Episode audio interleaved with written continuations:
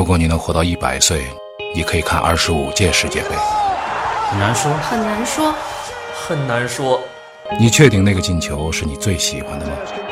很难说，很难说，很难说，那天晚上你哭了，你还记得是为什么吗？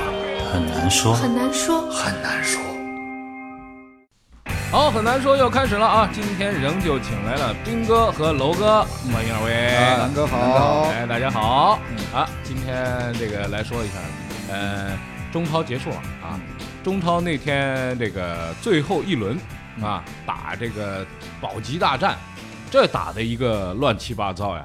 最后我其实也没完全搞明白，就知道长春亚泰降级了。嗯，呃，然后呢，晚上就看了一篇文章，说中超有可能二零一九年扩军到十八支，这样长春亚泰就不用降级了。那天给我赌心赌的呀，我说这个媒体人呢就是这个样子。你说人家搞了一个保级大战容易吗？六支球队参与其中，咣咣咣咣打打了半天，然后这哥们儿出来说了一句：“哎，这打这打的无效。”但是我跟你说，你这你这都什么年纪了，你还那么容易被网络忽悠吗？啊网络上你手机打开那个这个这个一一看，百分之八十我估计都都要打三个问号。啊你怎么能就看一篇文章就把你的立场给对那个？不信谣，呃不传谣。这还不是政治立场的问题，我觉得是这个人的这个智商的这个问题。啊啊！我也奔四了吧？对不什么奔四了，啊奔四十多了啊，四十多了。哎，对啊，你也不能被手机那么容易就左右。哎，不是被我们也我们其实也都看到这条。兵哥要么不开口，哎一开口那，一下子就把这个高度给提起来了，你知道吗？不是对这个这个谣言传的太早，为什么呀？这很早就开始传了，这个赛季中就开始传了什呃，么？这个呢，就是，怎么说呢？就是呃，有关这个国家集训队，嗯或者是国奥队啊嗯，反正反正国字号球队嗯参加这个职业联联赛赛，对啊嗯，这个呢，其实一直今年以来有这样的传闻，对但是呢，市场上反对意见非常多，对，非常的强烈。不是嗯这个事儿，咱们说一下啊。嗯，市场上的反对意见跟最后的决策有关吗？呃，当然有关有关吗？哎当然有关呃从来都没有什么关系，不是很大不是很大。在中国足球圈里哎关系不是很不大。，现在是这样的啊，因为中国足协呢自身内部意见也不统一，哎，有很强烈的反对意见，是啊，因为感觉说你正常的一个联赛对，要如果出这样的一些馊主意的话，嗯必然把这个联赛的品质给破坏掉。我我拦您一句，我拦您一句，你说馊主意啊？咱们说是馊馊主意，到底是你指的是哪个主意？到底是扩军呢，还是国家队那哎那个打？哎我觉得他这是泛指的馊主意。嗯但馊主意还不够馊吗？嗯本赛季保级大战当中，每支球队都有人被抽调，嗯。抽掉去那支国训队。游游游多少？游25三啊，游二十五，有二十五。军训队。军训队。是吧？哎，都都给拎走了，国足完了呢军训队。哎，完了就人家就降级了，嗯。是吧？你先咱咱甭说长春亚泰怎么样，就大连一方、河南建业、重庆斯威、这个天津泰达以及长春亚泰这个五支球队里边儿，多多少少一个两个总有人被抽走的啊。那你说现在长春长春就这么降级了？哎，我们先说一说吧，就是整个的这个最后一轮，因为我频道也调不过来，楼你那边应该每场都能看到了。对，嗯，呃你你看的你是怎么看的？我是觉得是这样，就是嗯长春亚泰最终被降级呢，嗯，纯属自作孽不可活哦，嗯啊！咱给说说。我跟你讲，嗯就是他其实啊，就是嗯现在最后他的积分是啊三十二分，对啊，不幸被降级。对，但是你知道吗？他在八轮之前就已经是三十 三十分了，你知道吗？八轮得两分，对，就是最后八轮里面他才得两分。嗯你说他不降级，谁有有天理吗哎？就是是不是这样？哎，那啊，这就是你你这给我最后八轮里面，你你你好歹赢一场，拿个三分，你就早就保级了，不是吗？对对对对对，而且本来就像楼说的，长春亚泰根本不在这个保级的这个这个区域范围里边，对就是啊对对对，愣是他一场一场把自己拖进来。啊。对对对。我跟你讲，就是我们当时预判的时候啊啊，就是联赛倒数第三轮的时候，啊。就是广州恒大主场对上海上港啊。那场天王山战役是。是吧？那场天王山战役呢，本来我们预计呢说双方有可能打打平。然后呢，广州恒大呢仍然落后上海上港两分。分，那么最后两轮，广州恒大呢客场对重庆死斯威磕天津，啊，主场对天津泰达，嗯，你知道吧？这个有人哎，广州恒大只要仍然保存着两分的优势两，两个两分的劣势啊，仍然保存着夺冠的可能。那最后两轮是不是重庆斯威跟天津泰达必？死。啊是都都什么时候？我觉得这次咱就别再复盘了吧。不，不，不不这个这要复复盘，要复盘。要复盘。哎哦哦，李冰你不知道，我跟你讲，就是其他那几支保级球队其实都没有算到说广州恒大主场输，是这一输呢，跟上海上港之间的分差就拉开了。输输完了也就然后连锁反应是什么呢？广州恒大倒数第二轮客场输给了重庆，嗯这一下就全乱了。你知道吗对啊对，就是本来大家那几哥们儿，啊，大连也好，河南也好，本来大连算来算去河南建业啊，你重重庆是没有这泰达三分的，，对啊，肯定没有这三分对啊啊。就是本来那几家算来算去呢，就是最后两轮你重庆跟天津泰达、嗯。必然有一家一定下去。对，最搞笑的在哪里呢？长春的媒体还一个劲儿的要、哎对。要广州恒大拿出职业精神，对对对。要把泰达要真打在地上摩擦，要结果人家真摩擦了，他自己输了，输了一一塌糊涂，所以这个是比较搞笑的，对是吧？这个这个联赛啊就是这样，最后几轮的时候呢，谁胜谁负啊，一下就倒过来。这三分制比赛就这样啊，嗯一场输一场赢之间差三分。你说最后长春呃长春亚泰也就差这一分呢、啊，这一分要是早点儿，哎，你说啊，这事儿不能往前提。嗯，说八轮前有一大大师跑到长春亚泰老板面前，哎，我给你算一下，你今年可能要降级。你要是只但凡有人说这么一句可能性，嗯，他就不会降级了。南哥呢，啊南哥呢是很相信那种什么阴谋论的，阴谋论，要么阴谋论，要么呢就是各种迷信。怎么不是？我不不是相信这迷信，我只是说说八轮两平六负这事儿也太奇了吧，对不对？那但但是这所以他降级了，这是真实出现的呀。所以这个结果是合理的，合理他降级对了，对对对对，所以就是就这么回事儿。对啊嗯，这是真实出现的呀。嗯。我跟你讲，还不止长春亚泰，你像大连一方，嗯。大连一方最后一轮嗯。赢了长春亚泰，他现他最终的这个联赛的积分三十五分，嗯，而在最后一轮开打之前，他四连败，你知道吗？对对，就是他停在三十二分上，四连败。不动，你 你说他这四连败当中，要是拿一分，是不是他也早就保级了？对啊。就何苦呢？要把自己逼到最后一轮，要跟人死磕。这个其实啊，呃，咱们看球的没有这感觉啊，但是做俱乐部的他们都有一个计算，对什么呢？就是叫保级基本分，保级基本分哎，保级基本分，保级基本分，两分制的时候是多少分？三今分制的年他们最早就算到三十五分嘛，嗯三十三分还是三十五分？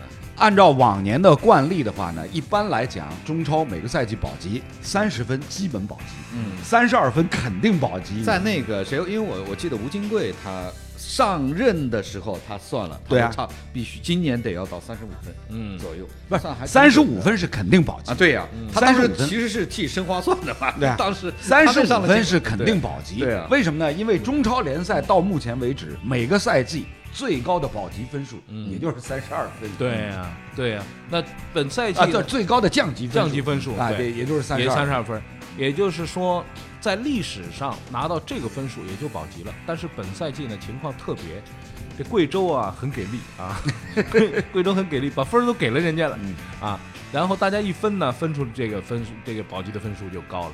呃，这也没什么好说的啊，反正有人降级，有人升级嘛，看看降级关键是你刚才提的那个问题，什么升降级，现在被辟谣，被辟谣嗯，对啊、就是说什么扩军呐嗯，这个这个是被辟哎，。其实嗯。中超联赛扩军，嗯。这个呢是未来的一个发展方向。对，啊，因为你堂堂堂堂中超联赛嗯，现在才十六16队支，对，它规模少是少。太少了，不是，你说日本嗯。日本的 J 联赛，嗯。它的这个呃第一级别 J 一联赛嗯。现在已经是二十个队。对，那你甭说这个了，你就说 CBA 吧，咱们就拿跟篮球比，嗯对不对？这个也不够啊。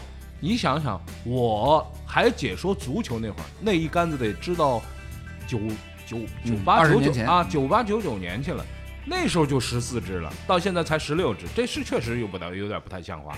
但是呢，所以每年都有人闹着说要有要降一升三，对是这个概念，你知道吧？降一个就是降一升三降还是要降，那 人长生亚泰一看这文章之后，哎，如果降一升三，他就我有机会得逞了，得逞了。对啊，这个事儿其实是我觉得就是整个的俱乐部的运作的方式的问题。你想这个甲呃，就是咱们叫中超了，就是这甲级联赛，就是以前的这个甲 B。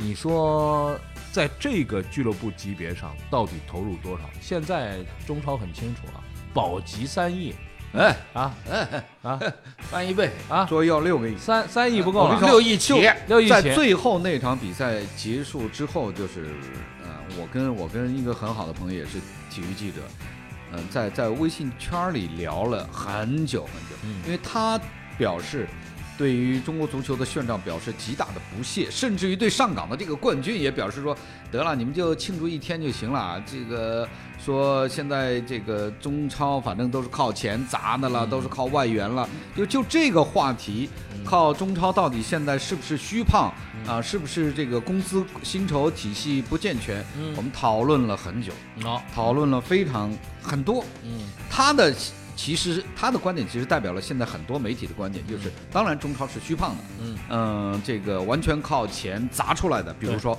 上港也好，恒大也好，嗯。他的意思就是说，比如说恒大、上港，你一年投个二十个亿，嗯。拿个冠军不算什么，对。对吧？他们的基本的观点就是什么？就是说光靠钱砸出来的冠军没什么意思，嗯。基本就是这个这个路。嗯。我呢就不太同意，嗯我说砸钱砸出来的呢，它也有意思，也是个冠军，对对吧？并虚胖的问题肯定是存在的，嗯。但是是不是说已经动摇了这个联赛的根本哎？，我们这个事儿啊，我们必须这个做一个怎么说呢？就是我代表我们的一个观点，因为我们做这个体育的时间比较长，我就说一个事儿啊，世界上有一个叫石头剪刀布世界锦标赛，你们知道吗？嗯我还真没真 没听说过吗？啊，办了多少年了？规则是什么样的啊？哦规则特别有意思，就是我们常说的叫一包头，嗯。就没有什么三局两胜、五局三胜，就一把，就是两个人眼对眼，可以看十秒钟，互相看十秒钟，就是猜对方可能会出什么，然后裁判喊一二三，来一下子。嗯，那么我说的这个意思是什么？这个很好玩儿是吧？就是完全是玩儿，但是嗯。获胜者，嗯，最终呢，他好几千人报名啊，嗯，然后我也想报名。啊，我想报名，对，好几千人报名之后，在一个海滩边上玩这么一个游戏，最终获胜的这个人，嗯，他一盘没有输。你想想啊，对对，你跟一个人玩石头剪刀布，我跟你玩，他得打上百轮，嗯，然后他一盘都没有输，你能不能说他是偶尔运气好？我当时就跟几个朋友在讨论这个问题，我觉得他一定不是说偶尔运气好，也可能啊，就随机，你哪怕拿电脑来，他会也会产生一个冠军，对吧？他总会产生一个冠军的。但是你从某种意义上来说，他就很适合玩这个游戏，就算他是今天运气好，他也很适合玩这个游戏。这个就像跟跟现在中超这一样，就是跟中超一样。我想问的是，跟中超有什么关系？我我想跟说说的是什么呢？就是说，即便是拿钱砸出来的冠军，他最终也是打出来的。他只要是一步一步打出来的，你不能说他完全是这个是运气使然造成的。主要的问题呢，就是说，呃，原来中超没什么人投钱的时候呢，就是大家都都说中超啊，中国的球星不值钱。中超这两年快速发展，有很多的，尤其是房地产企业砸钱了之后呢，尤其是我强调的是房地产企业砸钱了之后呢，有很多的媒体人就是跳出来说啊，就看不起这些，比如说看不起恒大，特别看不起许老板，看不起许老板跟马云的这种联手，怎么样？觉得他们是搞猫腻啊，搞什么搞是资本运作啊，怎么怎么？然后就站在这种的立场上和这个角度来看，目前比如说上港啊、恒大这种所谓的这个豪门的夺冠是不是有价值？因为他比如说拿出一系列的数据，我相信这个数据的可靠度是蛮高的。目前的中超每年有一百亿人民币，一百亿啊，听着流向很像，是给外援和外籍教练拿走。是很正常。你你你看，你觉得是很正常但是有相当多的人，尤其是有很多球迷或者觉得他不知道，他一听哇一百亿啊！我的天哪，这个我得挣多少？他如果这么一算，他觉得这个就太不正常了。像我们可能都觉得 OK 啊，这这都很正常啊。对吧？我跟你讲，就是这个，首先你不砸那么多钱给这些外援外教的话，他们就不来，不来对，是不是？嗯那咱们的联赛嗯就是精彩程度肯定是要比现在呈现出来的要差好多，差很多。是吧？没有精彩程度作为支撑的话，那么观众哪儿来？啊，对对，你的这个是代表的业内的一种主流观点啊，嗯这个这个中超，但是还有一种就是钱在短时间之内砸的太多，把这个中超的门槛抬得太高啊。嗯就像你说的，十六个球队，现在十六个球队，但是如果你现在想要再放两个球队进来，嗯，他们花得起花得这个起这钱钱吗？一个是花得起这钱，除了房地产企业，还有除了国企，除了房地产企业，还有谁能够花钱来真正的搞足球？问题就是他们认为，那些花大价钱的、嗯短时间之内取得效益的，是为了其他的利益，嗯。而不是为了足球。嗯。他们比如说是为了呃房地产市场卖买房子。呃呃做广告嗯，呃挣回来或者其他的地方，他们不是因为真正的爱足球，嗯。而把真正很多想搞足球的，比如说像上海申鑫老板，当然也是房地产企业了，嗯就没 就没许老板那么多钱。这咱咱咱们不是呃这个笑话人家啊，就说真正爱足球、想要投足球的这些人，嗯，给拦在了门外，对，这造成了这个联赛的一种不健康的循环，嗯循环体系。从这个角度来讲，它也是有一定道理的，嗯。你不觉得吗？但是但是我想说的是什么啊？就是在啊，这个不是我的观点，我知道我知道是他们的我知道知道，呃，我我告诉大家，有一个叫，就是在这个扑克圈里边有一个有一个节目，这是全美收视率最高的扑克节目，叫 High Stakes Poker。High stakes，嗯。意思就是高额扑克。嗯。那么高额扑克高到什么程度呢？一群顶尖的世界上的扑克高手，嗯。以及一群 businessman。所谓的 businessman 就是有钱人嘛，嗯。然后，但是他们扑克也打得很好，因为你跟这些顶尖高手打，如果你不会的话，那就是干瞪着输了。嗯，那么这个里面有个 bankroll 的问题，就是他们认为这个 high stakes 是一个 small stakes，是一个是个 low stakes，那么来打你能说中桌手，文吗呃不就是这个这个这个这个低额低低限额，因为这个 stakes 挺难解释的，怎么怎么说呢？就是低限额，就是比较便宜，呃，买入是二十万美元。嗯每一手的盲注水平呢是四百和八百美元。嗯那么也就是说，比如说你是小盲注，你投了四百美元，人家 raise 了，然后你不要，不要就四百美元扔了，然后中间还有 ante，ante 是一百五十美元。就是在这样的一个大家看成折舌的这个项目当中，我告诉大家，在扑克世界里面，这个绝对不能算什么 high stakes。就在咱们国家啊某一个地方进行的这个豪客赛，豪客赛都是就是买入是就好几千万人民币啊，就远远的高于那个。我觉得你的这个你的这个说法的这个论据，恰恰证明了这是一种畸形，难道不是吗？但这在我在人家在美国嗯是高额，已经是高额了，当然在我们这儿小额都算不上，嗯这不是说明我们这儿已经是一种畸形了吗？嗯反过来印证了中国足球目前的这个高投入、高门槛，像嗯我们所通常知道的，差不多啊，嗯保级是六个亿，嗯差不多保级是六个亿，这个门槛是不是太高了呢？嗯但是。但是关键的问题是，它没有一个基本的标准。不，我们的意思我们就现在这么这么说啊，嗯。就上港花了二十个亿买了，呃不是买了个冠军，嗯。就是做打了一个打了一个冠军出来，还得费心费力那么多年。对，还得费心费力那么多年。但问题是，现在给你二十个亿，你先弄一支球队，你这个问题提的太好，对也是我当时你弄一弄一弄一冠军，我看看，是。给你四十亿，讲老实话，如果冠军那么容易的话，嗯，那中国有钱人多的是，中国那立刻就找几十个亿来拿一个中超冠军，一定有人对对对。不那么容易的。对，他们忽略了一个最重要的原因，就是真正拿到冠军的，尤其是恒大跟上港，非常重要的是，他们首先尊重的是商业规律，足球。然后又尊重的是体育和足球足球规律，对，你只有尊重这两个规律，并且按照规律办事，才有可能成功。嗯。这是一个基础。嗯。但是这个事情就是一个两面了，硬币的两面。嗯。反过头你看另一面，从中小的足球的这个俱乐部和联赛的发展来看，嗯。他们的门槛是不是太高了呢？嗯，那定的一个标准是不是太高了？我我我再举一个例子啊，有一个人叫刘以谦，是一个收藏家，然后呢，他龙美术馆对龙美术馆老板，然后呢，他收了一幅字，嗯，收了一幅字，然后呢，上博说他收了很多。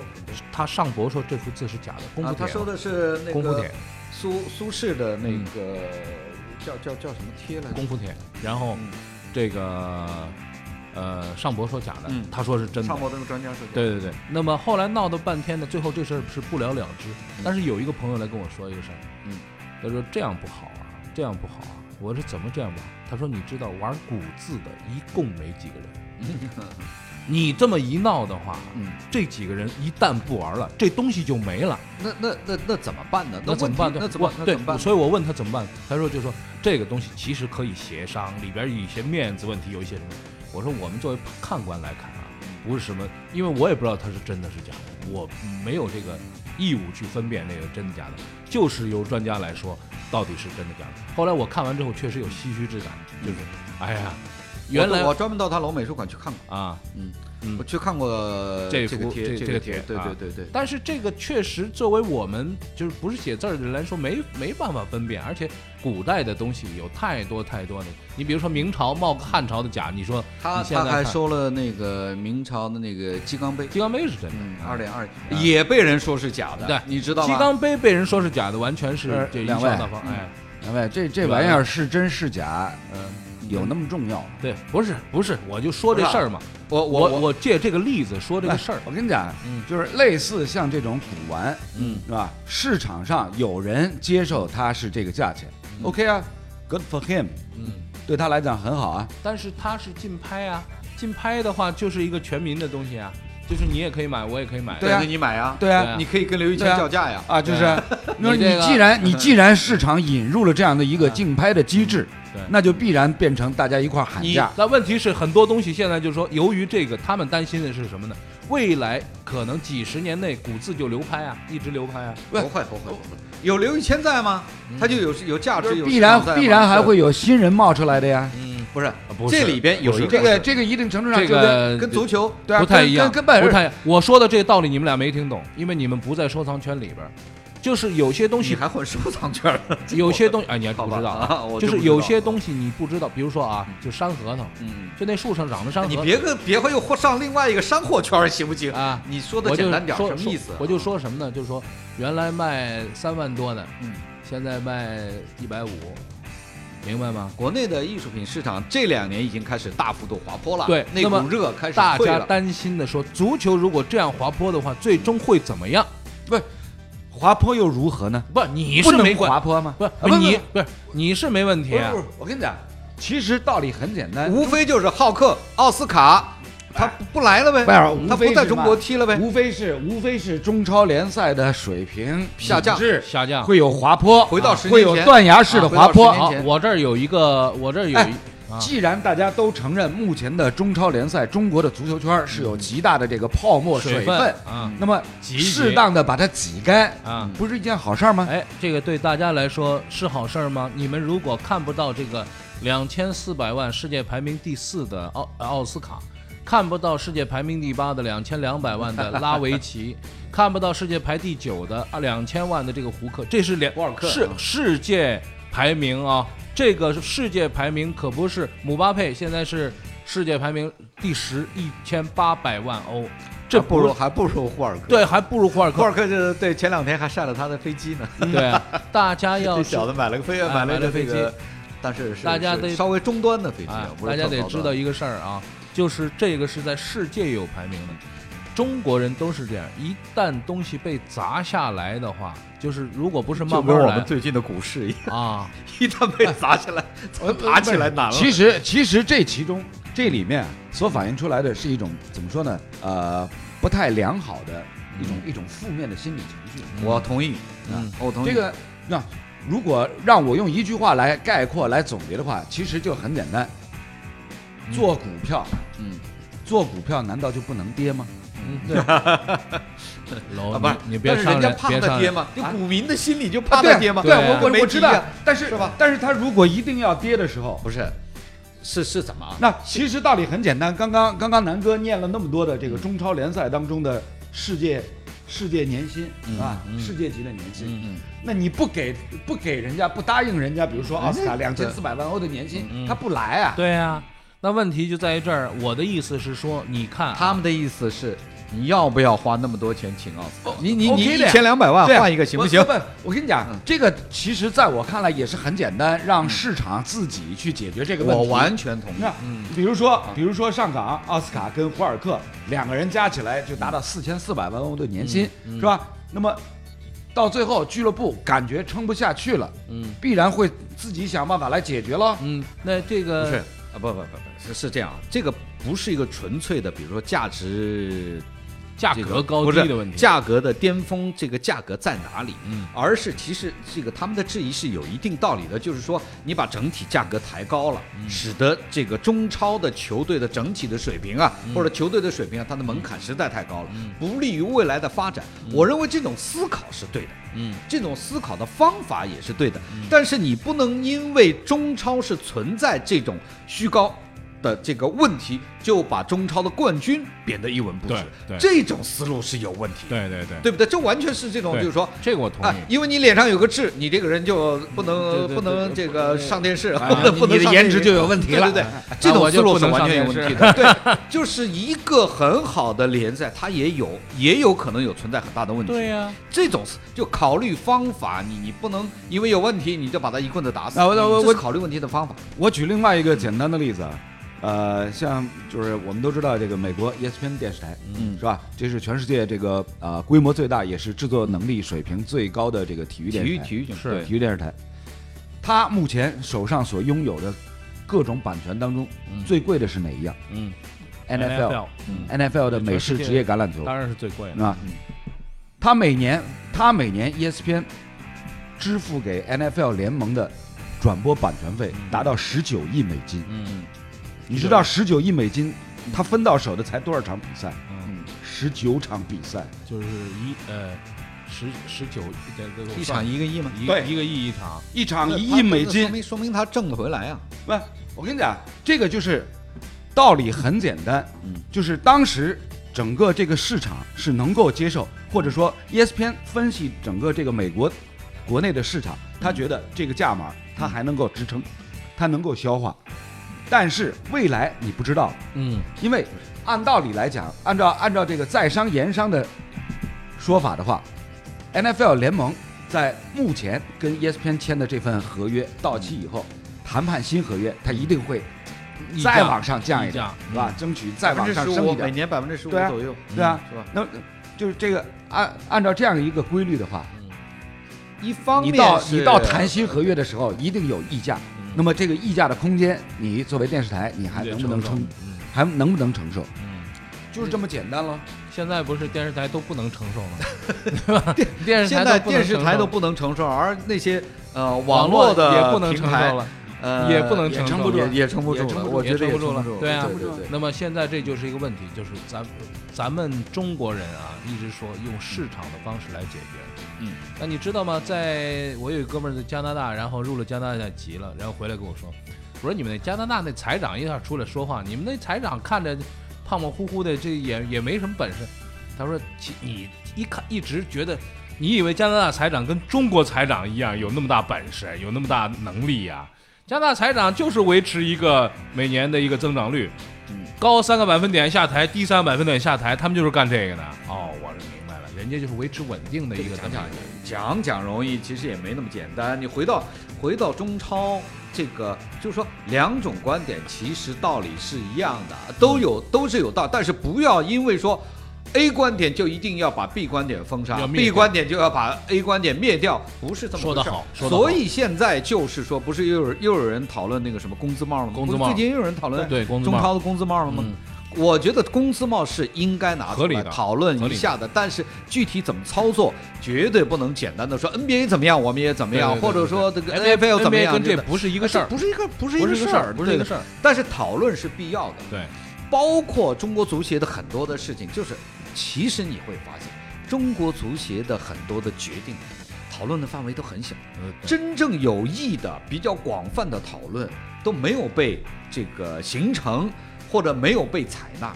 就往往很小的圈子，他他就发布一些类似于国家集训队、这个军训队这种。这个也是也是咱们的一个特色啊，什么特色头痛医头，脚痛医脚可，以啊，是吧？看到表面上出现的一些症状，嗯然后呢，就是深层次的东西他来不及考虑。对，那么有一个问题啊，我就说，作为球迷的我们啊，每个人都要进步。什么意思呢？就是说，如果你钟爱这个足球，你热爱中国足球的话，我们每个人都要进步。为什么？我觉着啊，就是，呃，比如说比较理想的情况是，一群很聪明的人，特别懂足球，特别很聪明的人，物会做生意又懂足球的人，聚在一起想出来一个好办法，然后实施。但在这期间，很可能你会看不到奥斯卡了，很可能这个球队可能不太好看了，很可能这个比赛也变得没什么意思了。很可能就是有各种很可能，咱们到时候啊骂的时候咱们轻一点，因为现在呢，一男一男其实提出了一个很很根本性的问题，很核心的问题，就是一旦如果比如说中超联赛出现这个泡沫水分被挤压，嗯。啊，出现比如说断崖式的一个下滑，所有比如说最高外援的年对啊。薪不得超过一千万欧元，甚至、嗯。甚至就是我们刚刚所提到的，比如说奥斯卡、博尔克、保利尼奥、塔利斯卡、拉维奇，所有这些一流的外援，嗯，都因为这这个对。各种各样的原因不来被，挤掉了，嗯。被挤掉了，被挤出去了。这很简单。那咱们这个联赛还有人看吗？是啊，会有人会有多少人看？会不是？这个首先那个体奥动力就不答应了，对吧？原来五年八十个亿，现在十年八十个亿，那肯定得二十年八十个亿了。你把一流球星都挤走了，对呀、啊我就不能给你这么多版权费。所以啊，对啊是啊，所以啊，所以所以这就是工资帽这就是一个问题，啊，是需要解决的问题。就是我们这是肯定会触及的一个我利益。们我们因为你往往要把球星赶走了，你的联赛价值就降低了，对啊你的电视版权费联就必须降下来。对啊，联赛的这个价值就降低。对呀、对啊所以我们上次其实说过的，就是而中国足协它所获得的利益就会大幅度的缩水。啊，对，中国体育嗯，所获得的利益就会大幅度包括缩水。包括你像这个传说当中的国字号球队来打联赛，嗯，这个其实对于啊各方赞助商的利益，包括像体奥动力这样的这个版权拥有者，嗯。他们的利益都是有极大的一个损害，对，是吧？所以必然到时候又会呈现出刚刚李斌所提到的，又要跟足协来讨价还价。这个你的转播版权是不是从十年又得而且撑满撑长撑到二十？而且完了以后老实讲，嗯，看了那个就是希丁克那场二十三、二十一二十一、二十一，我可以跟你百分之一百的保证，这个国家队来打联赛一定是保级球队。嗯，他已经打三十二轮，最后保级的是他，其他其他球队就会少一个保级名额，肯定是他，他得保级。对我跟你而且说，我可以跟你百分之一百的保证。啊，我如果你是一支全华班，你来打联赛、你看，你看那个长春亚泰啊，什么贵州恒丰啊，不咋地吧？啊，我跟你说，虐国家队，我肯定是一虐一个准儿，没问题 没问题。你怎么办？你到时候你怎么办？你中国足协你站出来，你总不能给国家队加俩外援吧？你这个这个可能吗？国家队加俩，我所以说我跟你说，这个主意外援 你像喀麦隆外援都没用。啊啊，我跟你说，他们但凡不是完全不是价格的问题，你脑子稍微清楚一点，嗯，什么国字号球队，你比方说凑个二十五个人弄一支，任何一支中超球队，你只要保持现在的外援水准，肯定把他们虐的虐死把他们虐死。不，我可以设想，如果国字号球队真的来打，比如说中超联赛的话，赛制方面一定会做出适当的调整。首先，国字号球队不存在降级，跟这个八一队一样，而且呢，就是跟我打，跟国字号球队打只能，用一个外援，很可能，对吧？那这个联赛不就就没劲了乱嘛。这所以啊这他妈什所以啊么没什么劲嘛事儿啊？所以啊，就是因为那这不就有可能会呈现出这么多的这个负面的效果，是吧？一定会使得这个联赛的价值缩水，这完全乱套了嘛？然后呢，牵扯到比如说赞助商、转播单位哎，就各方的利益。所以没所以受我觉得我我长春亚泰是有可能喜欢国奥队来打对对对啊，国家队对吧？升级来挺好的，长春亚泰现在能回来，什么都好。我突然意识到一个问题，就是每一次咱们谈这个中国足球的问题，嗯谈到最后呢，咱们三我不知道你们三你们俩有没有这个感觉啊？我现在就觉得自己一脑门子官司，开始呢是一证据，嗯，到结束呢就变成一荒诞剧。，对啊，我就觉得说就聊不下去了嘛，就不知道怎么，不是我跟你讲，嗯所有的问题都在哪儿呢？就是其实很多的事情就是专业的圈子里的人没有办法做专业的决定。那么很重要的一点就是我们需要还是要建立一种制度是什么呢？就是比如说啊，中国足协需要马上出台一个最最基础的制度是什么呢？我的建议啊是今后任何足协再出一个全局性的制度，一定要提前一年拿出来讨论，公示提前六个月，啊，提前六个月拿出来讨论，提前一年做决定，就是说，二零一八年要做二零二零年的决定。对，这个是必须的，就是整个的足球系统要建立，中国足球要建立这么一条规矩。嗯，这样呢，大家就不着急了。嗯不是说我我我我今年联赛结束，我赶紧找个辙，明年零九一九年我稍微调整一下怎么弄？嗯现在都是这种路子，这怎么行呢？嗯你先要建立一个基础的规则，就是嗯任何未来大的决定必须提前一年拿出来那那那又来了，那又考虑到一个什么呢？就是就是规定，比如说啊，一八年十二月三十一号没有出台的规定，不能在二零二零年实施。那么这个里边就有就这么简单而且呢，这个就是说来了规避了很大的一个什么问题呢？就是一个现现现做现捞的这问题。对呀现做现捞。我们现在的问题就是领导拍脑袋啊。对呀、领导拍脑一堆人为什么呢？因为在那儿拍脑袋啊三年后如果说我想出一个什么主意来，那会儿不是我呀，啊，对呀，对吧？啊，所以啊，对呀、大你就要高瞻远瞩，你要高瞻远瞩，大家冷静一对对点，不要拍脑袋，知道吗我们现在就拍脑啊袋呀。楼楼什么意思呃？呃，下一届中国足协主席李斌，李斌，这个我觉得，我干不过郝海东，嗯，好我我觉海哥我干不动他，肯定不愁，愁，对对对，愁愁啊！我们愁慢慢死我了，他我们慢慢，我们慢慢愁啊！嗯中国足球就愁到这儿了啊！嗯，我们我们稍事休息，喝口水啊！刚刚因为都是糟心的事儿，接着聊有趣的事儿啊！好，如果你能活到一百岁，你可以看二十五届世界杯。很难说，很难说，很难说，你确定那个进球是你最喜欢的吗？很难说，很难说，很难说，那天晚上你哭了，你还记得是为什么吗？很难说，很难说，很难说。